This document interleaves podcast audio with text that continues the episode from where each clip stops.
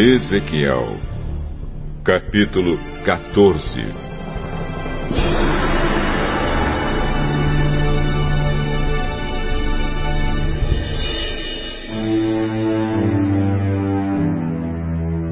Alguns líderes israelitas vieram me perguntar qual era a vontade do Senhor. Então o Senhor me disse o seguinte: Homem mortal, esses homens deram o seu coração aos ídolos e estão deixando que os ídolos os façam pecar. Será que pensam que vou lhes dar alguma resposta? Pois bem, diga aquilo que eu, o Senhor Deus, estou lhes dizendo.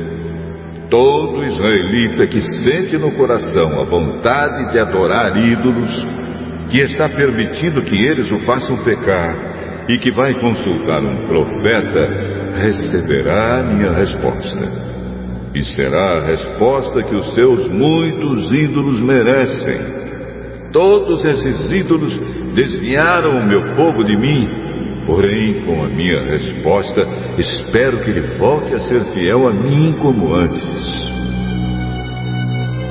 Por isso, diga aos israelitas que eu, o Senhor Deus, estou dizendo o seguinte: Arrependam-se e abandonem os seus ídolos nojentos. Quando um israelita ou um estrangeiro que mora em Israel se afastar de mim e for tentado a adorar ídolos e deixar que eles o façam pecar, e então for consultar um profeta, eu, o Senhor, é que lhe darei a resposta. Eu ficarei contra essa pessoa e farei dela um exemplo eu a arrancarei do meio do meu povo, e assim todos ficarão sabendo que eu sou o Senhor. Se um profeta for enganado e der uma resposta falsa, fui eu, o Senhor, quem o enganou. Eu o tirarei do meio do povo de Israel. Tanto o profeta como aquele que o consultar receberão o mesmo castigo. Farei isso para evitar que os israelitas me abandonem e se manchem com seus pecados. Eles serão o meu povo e eu serei o Deus deles. Eu, Senhor Deus, falei. O Senhor me disse o seguinte: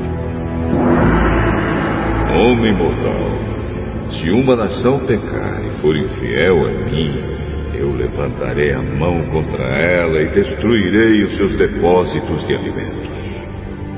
Farei com que haja fome para matar gente e animais.